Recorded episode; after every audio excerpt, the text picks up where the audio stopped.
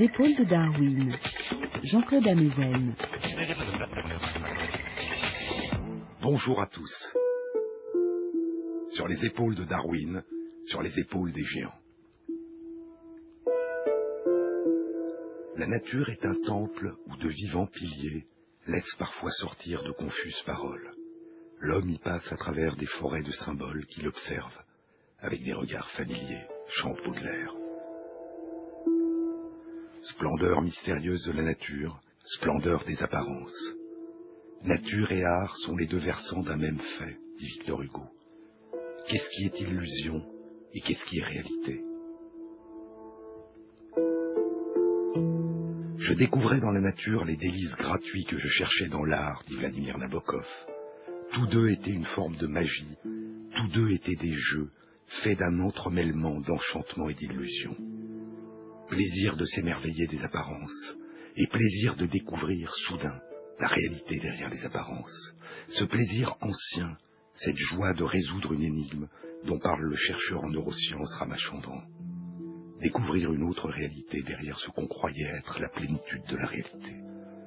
Un plaisir ancien, dit Ramachandran, né il y a très longtemps, le plaisir de découvrir par-delà les apparences de la nature ce qui peut nous sauver la vie. Quelques taches de couleur jaune, éparses, parmi le feuillage d'une forêt. Et soudain, à partir de ces taches de couleur jaune, éparses, nous reconstruisons la silhouette d'un lion. Une image mentale surgit en nous, celle d'un lion. Est-ce de ce plaisir, de ce soulagement ancien que vient notre fascination pour les illusions optiques? Est-ce ce plaisir aussi que nous ressentons pour partie devant la beauté d'un tableau impressionniste de Monet ou d'un tableau pointilliste de Seurat ou de Signac, ce plaisir de faire émerger un paysage, des personnes, des visages, un sens, à partir de la splendeur confuse des couleurs, des traits et des constellations de points. Admirer la beauté et résoudre une énigme. Ramachandran le pense. Donner un sens au monde, en ressentir la splendeur et les mystères, y découvrir les dangers ou l'absence de danger, parvenir à y survivre, à y demeurer. Derrière l'étrange beauté et l'extraordinaire variété des phénomènes de mimétisme dans le monde vivant, il y a non seulement l'émotion esthétique, la surprise devant la puissance de l'illusion, la résolution d'une énigme, mais aussi un jeu ancestral en termes de vie ou de mort, une face plus sombre, que nous découvrons parfois avec terreur quand une branche morte au sol se transforme en vipère ou un tronc d'arbre flottant à la surface de l'eau en crocodile.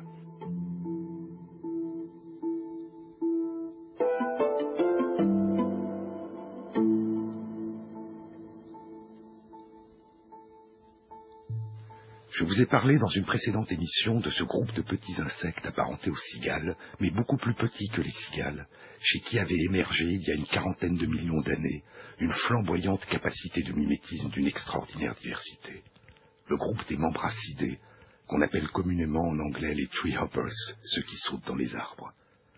Contrairement aux autres insectes ailés qui, depuis environ 250 millions d'années, ne font émerger que deux paires d'ailes au plus durant leur développement embryonnaire, chez les tree hoppers, une troisième paire d'ailes commence à se construire. Mais ces ailes cessent vite d'être des ailes. Elles fusionnent au-dessus du corps, formant une sorte de casque baroque qui recouvre leur tête, leur dos et souvent la totalité de leur corps comme un manteau. Ces vêtements naturels peuvent être de couleur rouge ou verte, jaune ou ocre, brune ou noire. Ils sont de textures très variées. Ils peuvent donner au tree hopper, suivant l'espèce à laquelle ils appartiennent, l'apparence d'une feuille, d'une guêpe agressive, d'une déjection d'oiseaux. Ce splendide mimétisme les protège, soit en les rendant invisibles à leurs prédateurs, soit au contraire en les rendant visibles, mais menaçants, dangereux. Mais pour nous qui les observons, l'exubérance de ces casques leur donne aussi une dimension d'étrangeté, de créativité, qui évoque la fiction, la mythologie, l'art. Certains casques font penser à des tableaux ou à des sculptures modernes. Une tête de minotaure noire, les cornes pointées vers le ciel qu'aurait peinte Picasso. Une sculpture de Miro, un mobile de Calder, une tapisserie de Lursa. Mais aussi des guerriers antiques derrière leurs grands boucliers décorés de motifs géométriques. Et sous cet habit de magicien, d'où dépassent les pattes, il y a un petit insecte banal qui ressemble en miniature à une cigale. Mais par-delà cette impression de fantasmagorie, beaucoup de ces casques sont d'un réalisme surprenant. Siphonia clavata est l'une des espèces de tree hoppers qui vit en Amérique centrale et en Amérique du Sud. Le casque qui cache la quasi-totalité de son corps est noir, brillant, avec une grosse tête, des antennes et une absence d'ailes. C'est une silhouette extrêmement ressemblante de fourmi, une fausse fourmi. La fausse fourmi est en tête bêche par rapport au corps de l'insecte qu'elle camoufle. Quand le tree hopper est en train d'avancer, il a l'aspect d'une fourmi qui recule, le corps dressé, menaçante, prête à attaquer. Et les pattes arrière du tree hopper sont colorées de noir, donnant l'illusion qu'il s'agit des pattes antérieures de la fourmi. Si l'origine des casques des membracidés, ces bourgeons d'ailes surnuméraires qui se développent en fusionnant et donnent naissance à ces formes extraordinaires, si l'origine de ces casques est demeurée inconnue, jusqu'à ce qu'une publication au début de ce mois en révèle la nature, le caractère étonnant et remarquable de ces insectes avait été découvert il y a très longtemps. La première description de Siphonia clavata et les premiers dessins qui révèlent son extraordinaire mimétisme ont été réalisés et publiés pour la première fois par l'entomologiste Caspar Stoll en 1788. Et il y a d'autres variations encore plus étranges sur ce thème de la cigale et la fourmi, du petit parent de la cigale qui porte un déguisement de fourmi.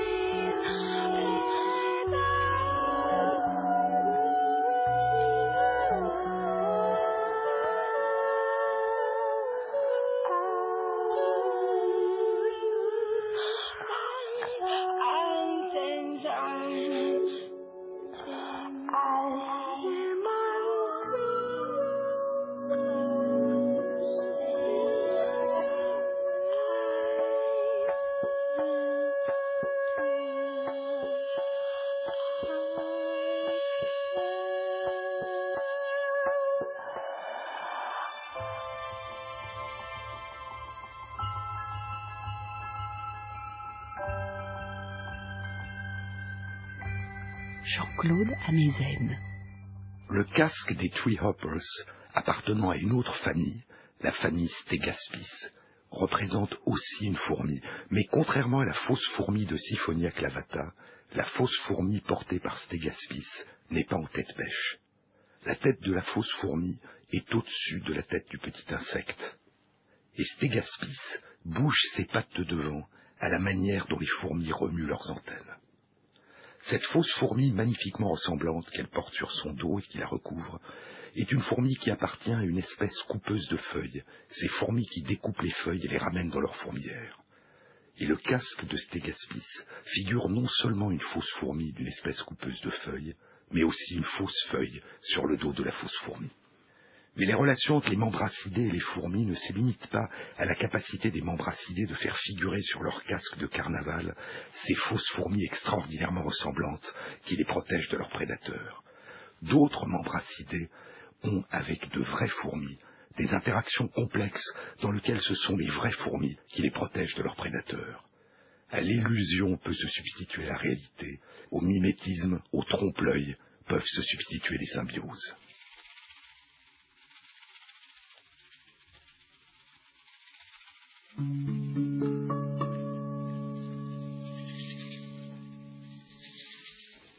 Il y a près de 30 ans, en 1983, un article était publié dans la revue Science qui décrivait le comportement des mères chez les treehoppers de l'espèce Publilia reticulata qui vit aux États-Unis. Au printemps, après avoir été fécondées, les mères choisissent une feuille d'une plante dont elles se nourrissent et y pondent une cinquantaine d'œufs. Comme dans d'autres espèces d'insectes, les mères Publilia reticulata ne se contentent pas de pondre leurs œufs dans un environnement approprié qui offrira après l'éclosion des œufs la nourriture nécessaire à ses descendants en train de se développer et encore incapables de voler. La mère reste auprès de ses œufs jusqu'à leur éclosion, veillant sur eux pendant environ deux semaines, les protégeant contre les prédateurs, coccinelles et araignées. Après l'éclosion, les nymphes restent groupées, se nourrissant de la feuille où elles sont nées pendant encore un mois. Et dans la quasi-totalité des cas, la mère demeure pendant tout ce mois à leur côté, continuant à les protéger, sauf si, mais c'est une autre histoire. Au total, plus d'un mois et demi de présence de la mère auprès de ses descendants. Dans les rares cas où la mère abandonne ses nymphes dès leur naissance, au bout de quinze jours de présence auprès des œufs, et s'envole pour se poser sur une autre feuille, sur la même plante ou sur une autre plante, le pourcentage de nymphes qui va survivre en l'absence de la mère diminue fortement. Au lieu de 10% de nymphes survivantes à l'âge adulte, quand la mère reste un mois supplémentaire à leur côté, il y aura moins de 3% de nymphes survivant à l'âge adulte quand leur mère les a abandonnées. La mère qui les a abandonnés pond à nouveau une cinquantaine d'œufs sur la nouvelle feuille qu'elle a choisie. Au total, la mère aura donné naissance à deux fois plus de descendants, mais si elle a tendance à les abandonner dès l'éclosion, elle aura moins de descendants survivants adultes de ces deux couvées successives que si elle était restée présente auprès des nymphes de sa première couvée. Les mères qui, dans la quasi-totalité des cas, n'abandonnent pas leurs nymphes et restent à leur côté pendant un mois, sont probablement les descendantes d'une longue lignée de mères chez qui un jour des variations de l'hérédité ont conduit les nymphes devenues mères à protéger leurs descendants. Mais l'histoire ne s'arrête pas là.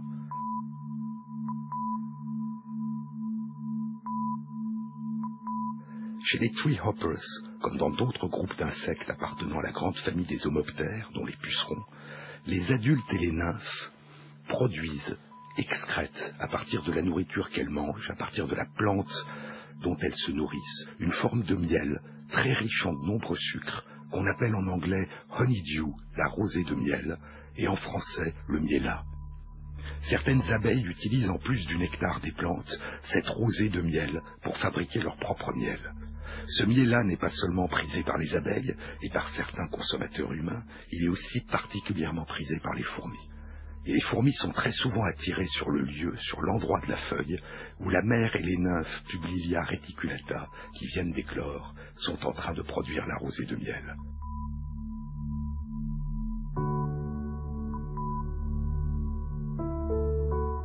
Et si les fourmis sont présentes, la mère s'envole, abandonnant ses nymphes. Les fourmis caressent avec leurs antennes les nymphes, ce qui leur fait excréter le miella que les fourmis récoltent et dont elles se nourrissent. Les fourmis visitent régulièrement les nymphes, récoltant la rosée de miel, patrouillant à proximité et protégeant ces précieuses nymphes contre les prédateurs. Cette protection qu'apportent les fourmis en l'absence de la mère est beaucoup plus efficace que la protection qu'apporte la mère en l'absence de fourmis. Près de trois fois plus efficace en moyenne. Ce sont plus de 30% des nymphes qui survivent à l'âge adulte, contre 10% seulement en présence de la mère et en l'absence de fourmis. Les mères qui abandonnent leurs nymphes à la garde vigilante des fourmis, ce qui est le cas de la quasi-totalité des mères, ont gagné un mois. Elles se sont posées sur une autre feuille, répondent d'une cinquantaine d'œufs qu'elles veilleront quinze jours jusqu'à leur éclosion, puis un mois encore, sauf si les fourmis attirées par la rosée de miel proposent à nouveau leur service, libérant à nouveau la mère qui s'envole ailleurs. Quand elle peut confier la garde de ses nymphes à des fourmis, ce qui est très fréquent, la mère aura en moyenne, en un mois et deux couvées, six fois plus de descendants qui atteindront l'âge adulte que si elle avait assuré seule, pendant quarante-cinq jours, la protection de sa première couvée et des nymphes qui en étaient nées.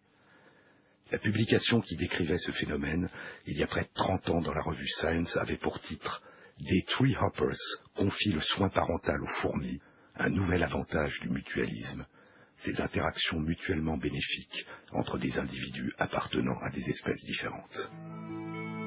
Osez, osez, Joséphine. Osez, osez, Joséphine. Plus rien ne s'oppose à la nuit. Rien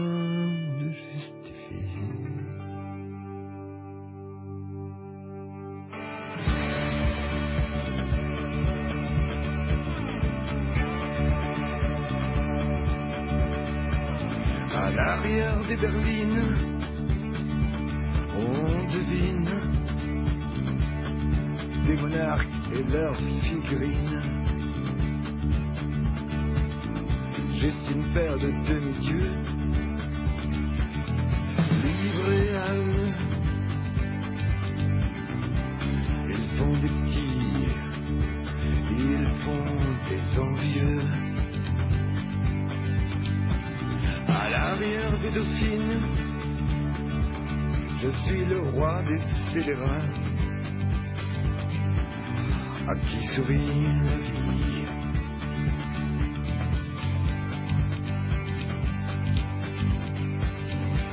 Marcher sur l'eau, éviter les péages, jamais souffrir, juste faire les chevaux du plaisir. Joséphine. Joséphine. Rien ne s'oppose à.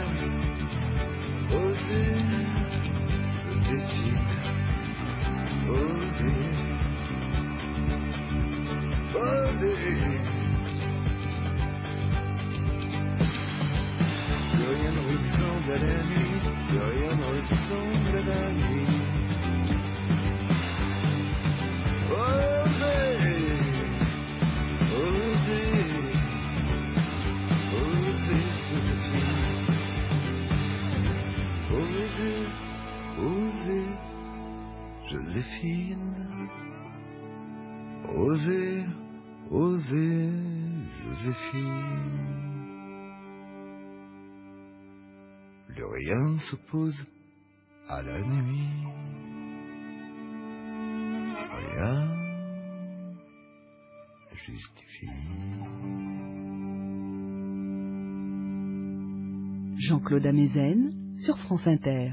Si l'on considère cette étrange coopération mutuellement bénéfique, cette forme de symbiose ouverte qui se rétisse de génération en génération entre ces tree hoppers et des fourmis, au hasard fréquent de leur voisinage et de leurs rencontres, si l'on considère cette coopération du point de vue des fourmis, ce qu'elles font, c'est de l'élevage, l'élevage d'un troupeau de nymphes qui produit leur lait, la rosée de miel dont se nourrissent les fourmis.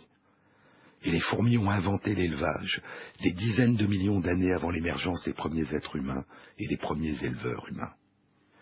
Si l'on considère cette coopération du point de vue des mères tree hoppers, il s'agit d'un recours à des babysitters, à une crèche, qui assure beaucoup mieux qu'elles-mêmes la protection de leurs enfants et qui est rétribuée par les enfants eux-mêmes.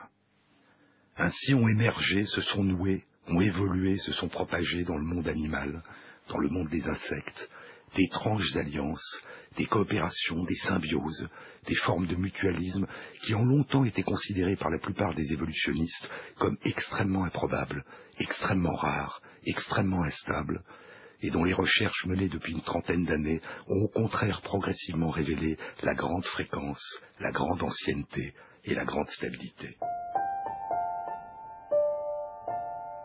Mais revenons aux mères de Publilia reticulata.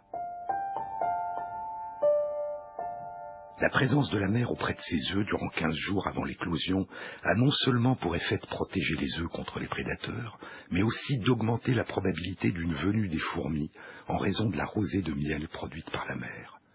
Mais si la mère abandonne aux fourmis ses œufs avant l'éclosion, les fourmis repartiront, abandonnant les œufs qui ne produisent pas de rosée de miel. En revanche, dès l'éclosion, lorsque les nymphes apparaissent et produisent la rosée de miel, le relais de la garde parentale peut être pris. Dit autrement, pour éviter toute formulation qui pourrait paraître nécessiter un recours à des intentions conscientes dans les comportements de ses partenaires, dit autrement, ces mères, dans l'espèce Publilia reticulata, sont des descendantes d'une longue lignée d'ancêtres chez qui ont émergé un jour par hasard des variations de l'hérédité qui les ont conduits à demeurer auprès de leurs œufs jusqu'à leur éclosion, lorsqu'elles étaient en présence de fourmis, et un mois de plus s'il n'y avait pas de visite de fourmis.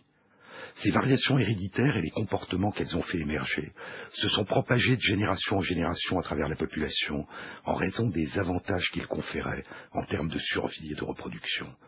Et la quasi-totalité des mères aujourd'hui sont des descendantes d'une généalogie de mères qui avait eu à chaque génération le plus de descendants capables de se reproduire.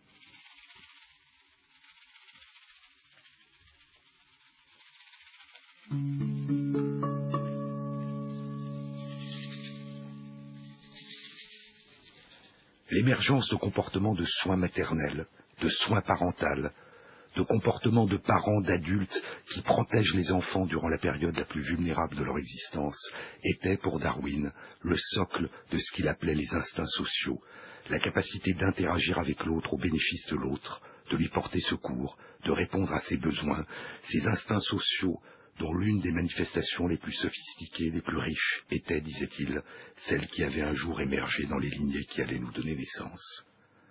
Et comme le proposait Darwin, ce comportement parental a, sous des formes très diverses, nous le voyons ici, des origines très anciennes. Et l'émergence de ce comportement croise ici l'émergence d'un autre processus essentiel au cours de l'évolution du vivant, ces processus de coadaptation entre individus appartenant à des espèces différentes auxquels Darwin attachait une grande importance, ces coopérations mutuellement bénéfiques, ces formes de symbiose ouvertes mais stables, à travers le long écoulement des âges, dirait Darwin, qui se renouent à chaque génération entre d'étranges petits insectes aux déguisements extravagants et des insectes d'origine beaucoup plus ancienne qui forment un monde beaucoup plus vaste et complexe, celui des fourmis fourmis qui ont, il y a très longtemps, inventé l'élevage en protégeant la vie des membres de leur troupeau, ne se nourrissant pas d'eux, elles qui furent si longtemps prédatrices et dont tant d'espèces le sont encore, fourmis qui ne se nourrissent pas des membres de leur troupeau, mais de la rosée de miel qu'ils produisent.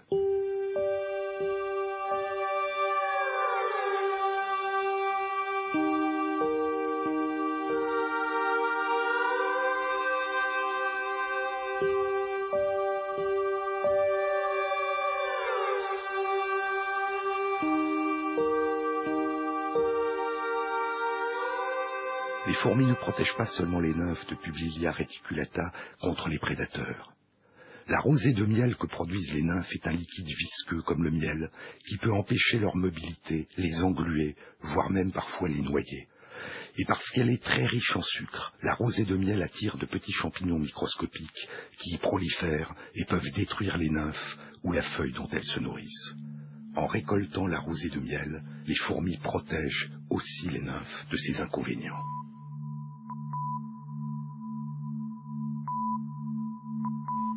Mais il y a d'autres variations encore dans ces formes de coopération complexes qui se sont nouées entre les membres acidés et les fourmis.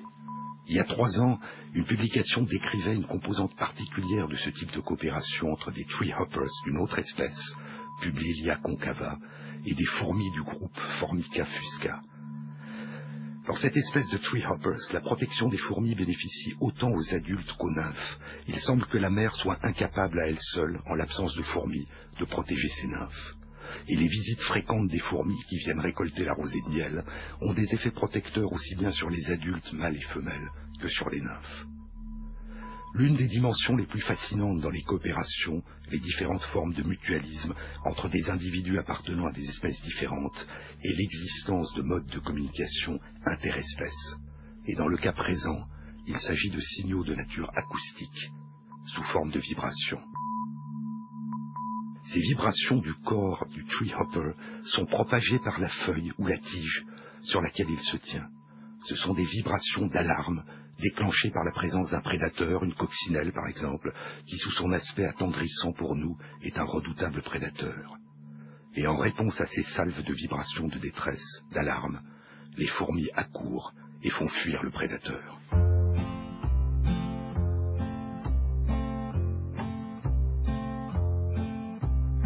Je n'osais pas te le dire, encore moins te l'écrire, j'attendais le moment opportun, important. Je ne savais pas comment faire, mon Dieu, quel enfer et par où commencer, c'est la timidité. Je ne savais rien de la vie, ni de la dernière pluie près d'un petit ruisseau de la ville en du haut. Oui, mais j'ai dû me résoudre à faire parler la poudre, à passer le tiopo un soir au bord de l'eau. C'est sûr, ça en valait la peine. Ça valait la peine, c'est sûr, de te dire que je t'aime. Je n'avais pas de raison de me priver de ton beau regard assuré si longtemps désiré. Je n'avais pas l'intention de sortir les violons, mais avant le refrain d'arriver à mes fins.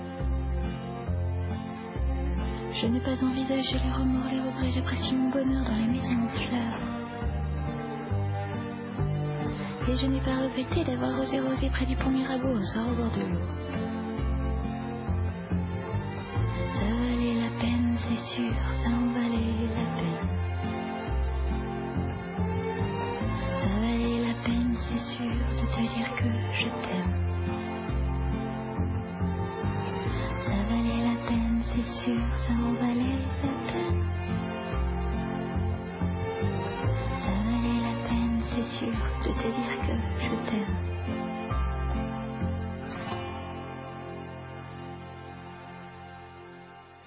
Les vibrations d'alarme du tree hopper de l'espèce Publilia concava, lorsqu'il détecte la présence d'un prédateur, d'une coccinelle, sont des successions extrêmement rapides de salves d'au moins trois vibrations d'environ cinq centièmes de seconde chacune, amplifiées et propagées par la feuille ou la tige sur laquelle se tient l'insecte, et ces vibrations donnent un signal acoustique mesurable.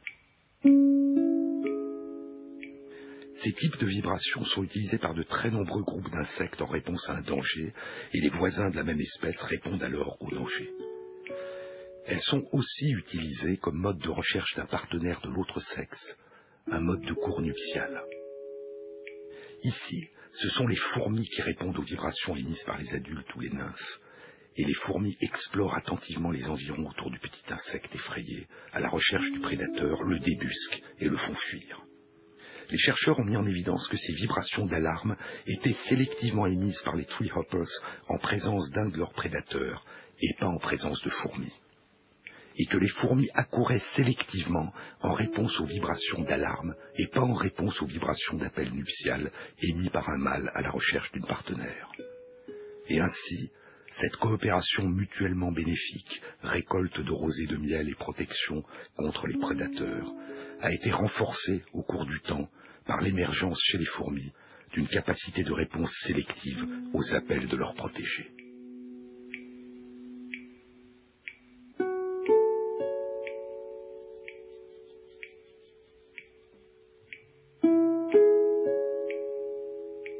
Le groupe des Tree Hoppers, des membres acidés avec leur déguisement extravagant, appartient à la grande famille des insectes homoptères qui comprend aussi les pucerons. Comme les Tree Hoppers, les pucerons secrètent aussi la rosée de miel et bénéficient de la garde vigilante des fourmis qui les visitent et récoltent la rosée de miel et les protègent. Ces types de coopération, de symbiose sous des formes très diverses, sont extrêmement répandus dans le monde vivant. Elles jouent un rôle crucial dans la structuration des écosystèmes. Elles sont le plus souvent stables, durables et relativement ouvertes. Si l'une des espèces qui y participent disparaît, ou disparaît localement, ou évolue vers des comportements différents, l'alliance peut souvent se renouer avec des partenaires appartenant à une espèce proche. Mais elle présente parfois des évolutions vers des formes d'interaction qui peuvent transformer une coopération mutuellement bénéfique en une interaction aboutissant pour un temps au moins à l'exploitation d'un partenaire par un autre, une forme de parasitisme. Les modèles mathématiques qui explorent dans le monde virtuel les champs des possibles du développement de ces interactions suggèrent que l'émergence de variations héréditaires permettant ces formes d'exploitation ont d'autant plus de probabilité d'émerger que la symbiose mutuellement bénéfique est asymétrique, déséquilibrée et présente pour l'un des partenaires un investissement, un coût disproportionné.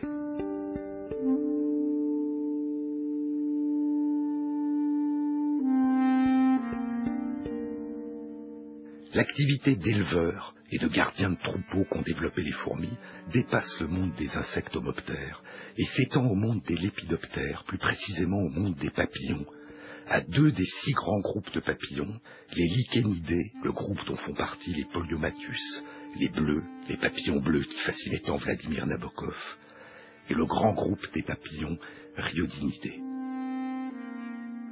Certaines espèces de fourmis ont, avec les chenilles de ces deux grands groupes de papillons les mêmes relations qu'avec les tree hoppers et les pucerons. Mais la nourriture récoltée par les fourmis à partir des chenilles de papillons est de nature différente. Ce n'est pas cette rosée de miel émise, excrétée au cours de leur alimentation par les insectes homoptères comme un produit de leur digestion. Chez les chenilles de papillons, il s'agit d'une forme de nectar sécrété par des glandes dorsales sélectives, et la production de ce nectar, de cette forme de rosée de miel, est coûteuse en énergie.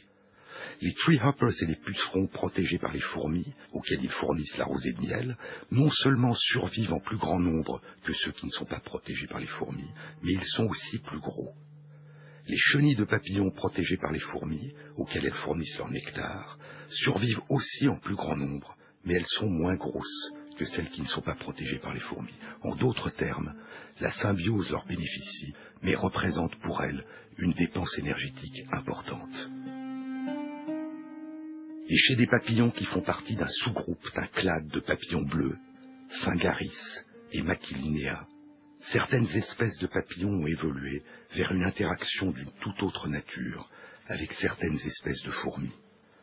Les chenilles ne procurent plus aucune nourriture aux fourmis qui les protègent. Au contraire, ce sont les fourmis aujourd'hui qui leur fournissent à la fois nourriture et protection contre les prédateurs. Ces papillons bleus ont développé une forme de mimétisme qui n'est pas un mimétisme de type visuel, auquel nous sommes sensibles, comme celui des casques des tree hoppers, mais une forme de mimétisme que nous sommes incapables de percevoir, un mimétisme de molécules chimiques odorantes.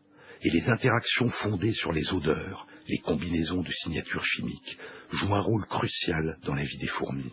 Leur univers est avant tout un univers d'odeurs, de phéromones. Maculinea rebelli est un grand papillon bleu qui vit dans les prairies des Alpes et qui vole durant tout l'été. Il pond ses œufs en été sur des fleurs de gentiane. Après son éclosion, la chenille se nourrit de la fleur pendant deux à trois semaines, puis descend ou se laisse tomber au pied de la plante. Attendant sa découverte par des fourmis ouvrières de l'espèce Myrmica schenki, qui la prennent, en raison de sa signature chimique, pour une nymphe de leur fourmilière, et la transportent dans leur fourmilière, l'installant parmi les œufs et les nymphes de leur colonie. La chenille de papillon bleu est alors nourrie par les fourmis ouvrières, et vit pendant près d'un an ou de deux ans dans cette fourmilière, protégée de ses prédateurs, dans cette forteresse bien gardée. Num dia de chuva ele disse: tem que ter, jogar com sorte, coragem, um braço forte, oh, jogar com a sorte.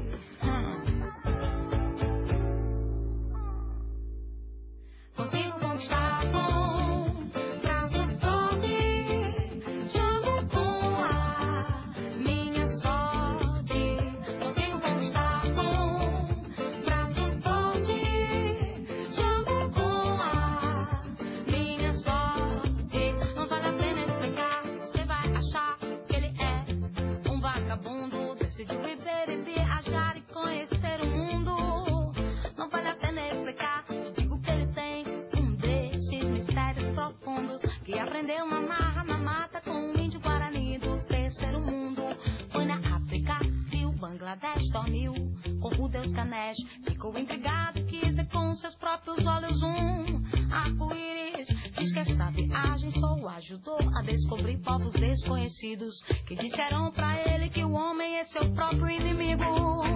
Consigo conquistar com braço forte, jogo com a minha sorte.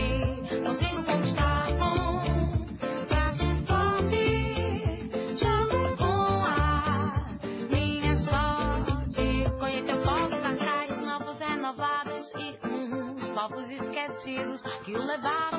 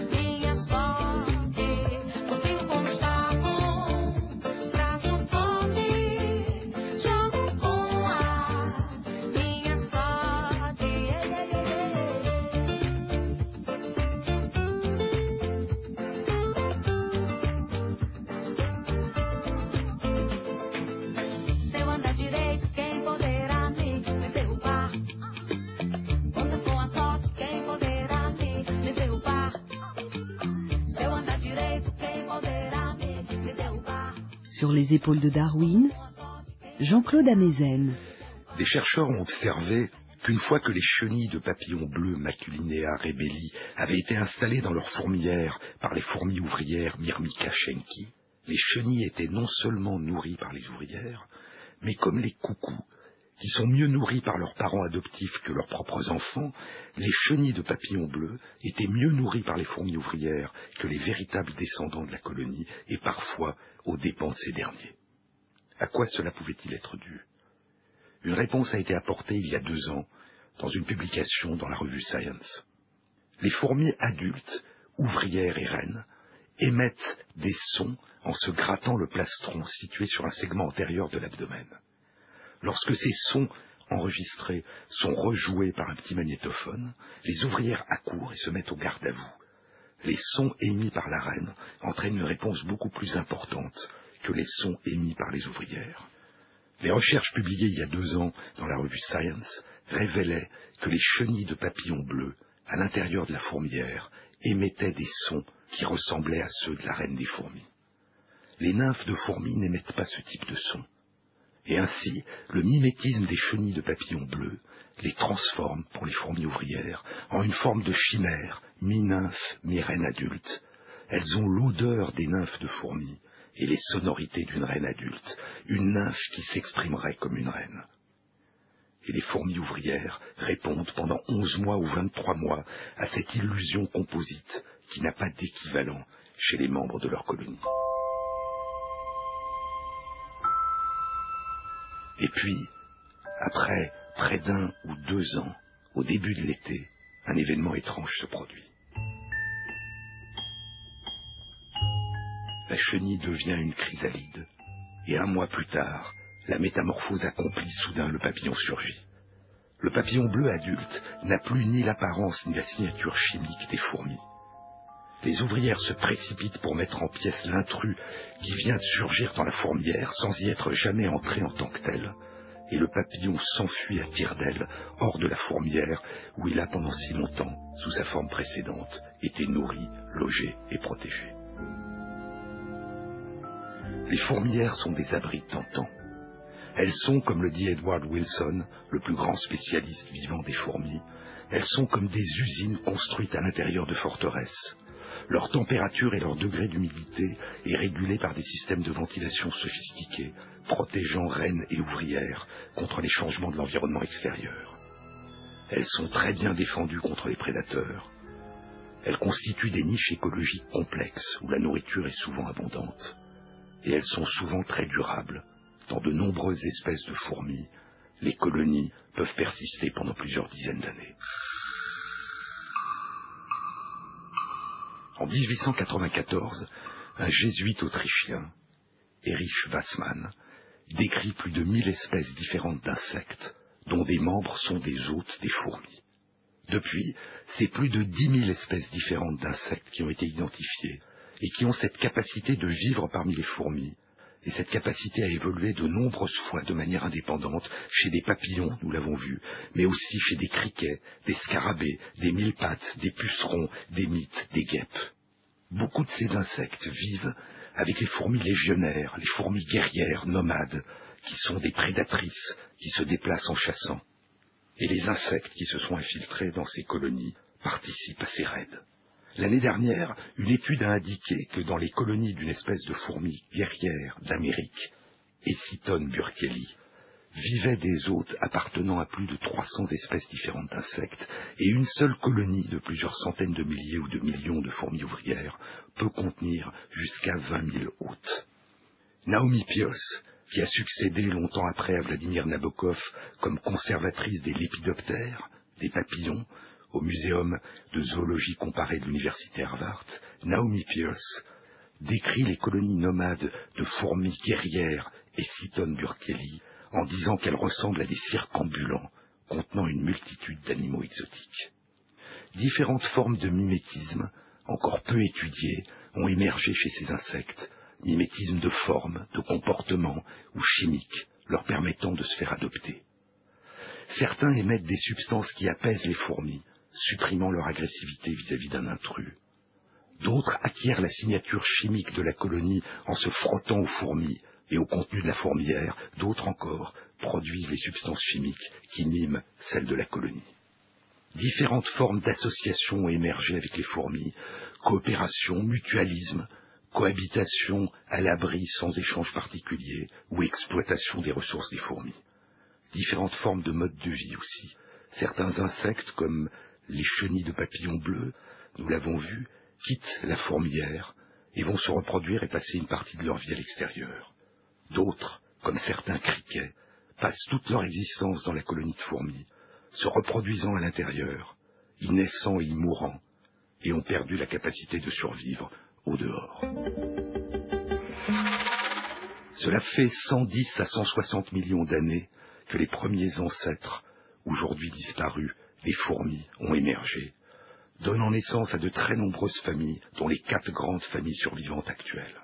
Rares parmi les insectes au début, les fourmis se sont développées à mesure qu'émergeaient les forêts tropicales, occupant d'abord les sols, puis la canopée, et elles sont parties par vagues successives de ces forêts tropicales, se répandant à travers le monde. Fourmis charpentières, fourmis couturières, fourmis guerrières, fourmis pastorales, éleveuses de troupeaux, fourmis coupeuses de feuilles. Les plus anciens fossiles préservés dans l'ambre et découverts en France, en Birmanie et l'an dernier en Éthiopie, neuf morceaux d'ambre, dont l'un de plus de un kilo, les plus anciens fossiles datent d'il y a environ 100 millions d'années. Les fourmis n'ont pas seulement inventé l'élevage, elles ont aussi développé des coopérations, des formes de symbiose, avec de nombreuses plantes, dont les acacias. Et certaines espèces de fourmis, les atinies, ont inventé il y a environ 50 millions d'années l'agriculture. Elles cultivent des jardins de champignons à l'intérieur de leurs fourmilières. L'avènement des fourmis est probablement l'une des grandes épopées de l'évolution, dit Edward Wilson.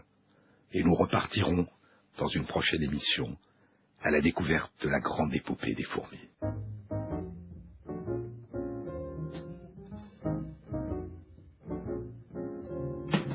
Heaven, I'm in heaven, and my heart beats so that I can hardly speak. And I seem to find the happiness I see when we're out together, dance cheek to cheek.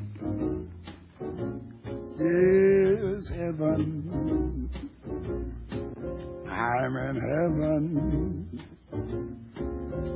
and the cares that hung around me through the week seems to vanish like a gambler's lucky streak. When we out together, dancing cheek to cheek. Oh, I'd love to climb to mountain, reach the highest peak, but it doesn't thrill me half as much as dancing cheek to cheek. Oh, I'd love to go out fishing in a river or a creek, but I don't enjoy it half as much as dancing cheek to cheek. Now, mama, dance with me. I want my arms about you, charms about you will carry me through. Yes, heaven. I'm in heaven, and my heart beats so that I can hardly speak. And I seem to find the happiness I seek when we out together, dancing cheek to cheek. Take it, Ella, swing it. heaven.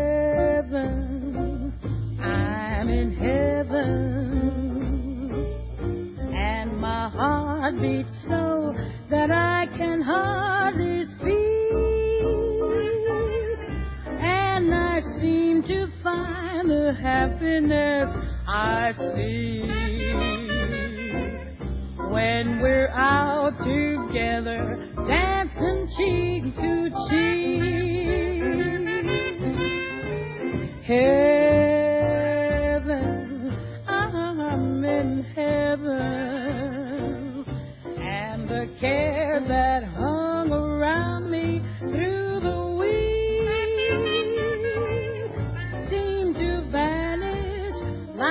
gambler's lucky streak.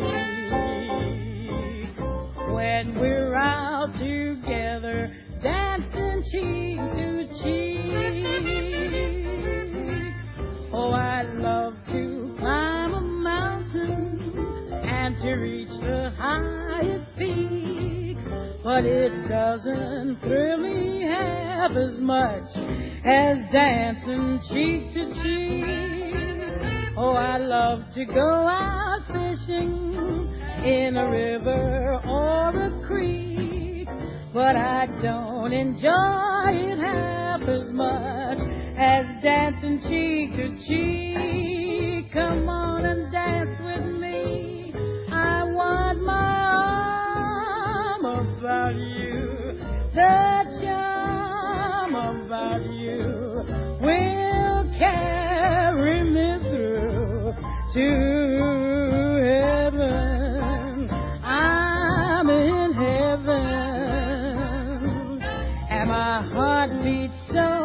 that I can hardly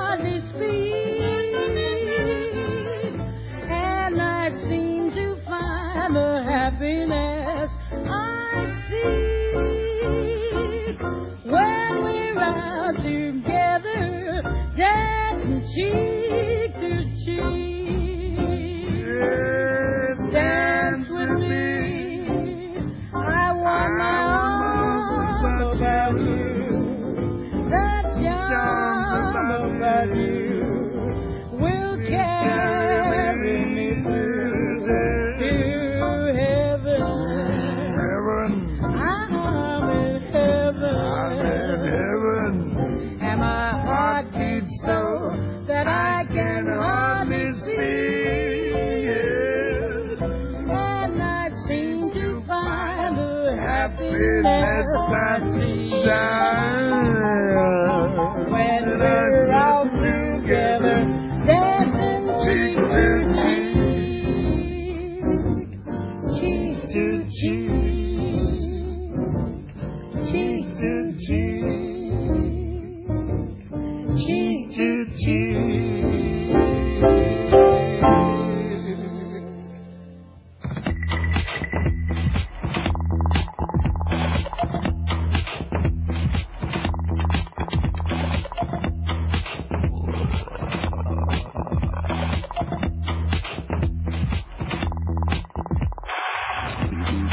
émission a été réalisée par Michel Bidou avec l'aide de Valentine Chedebois, à la technique Jean-Philippe Jeanne et Thibaut Deschamps, et Thierry Dupin à la programmation musicale.